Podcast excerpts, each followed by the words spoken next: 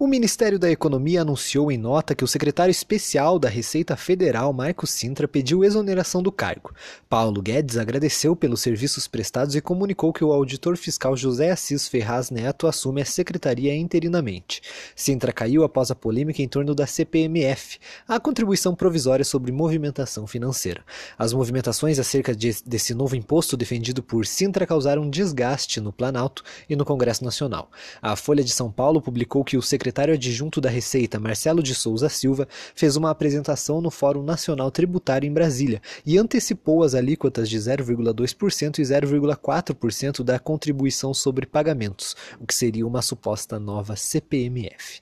Nada oficial foi publicado pelo governo, mas Silva ocupa o segundo posto mais alto da Receita. O tributo, de acordo com a suposta versão publicada pela imprensa, seria cobrado sobre saques e depósitos em dinheiro, além de pagamentos com cartão de crédito e débito. O ministro da Economia, Paulo Guedes, defendeu a recriação da CPMF em entrevista ao Valor Econômico na segunda-feira. Para ele, o imposto é feio e chato, mas poderia arrecadar cerca de 150 bilhões de reais por ano.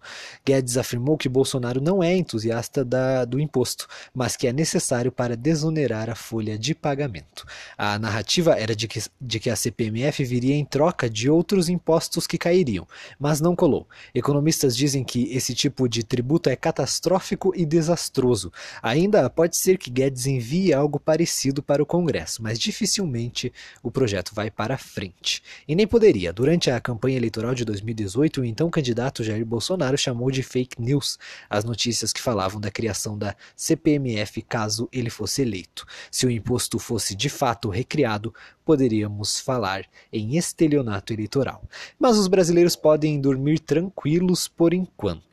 Na nota, o Ministério da Economia afirmou que a equipe econômica trabalha na formulação de um novo regime tributário para corrigir distorções, simplificar normas, reduzir custos, aliviar a carga tributária sobre as famílias e desonerar a folha de pagamento, mas que a proposta somente será divulgada depois que do aval do, do ministro Paulo Guedes e do presidente da República Jair. Bolsonaro.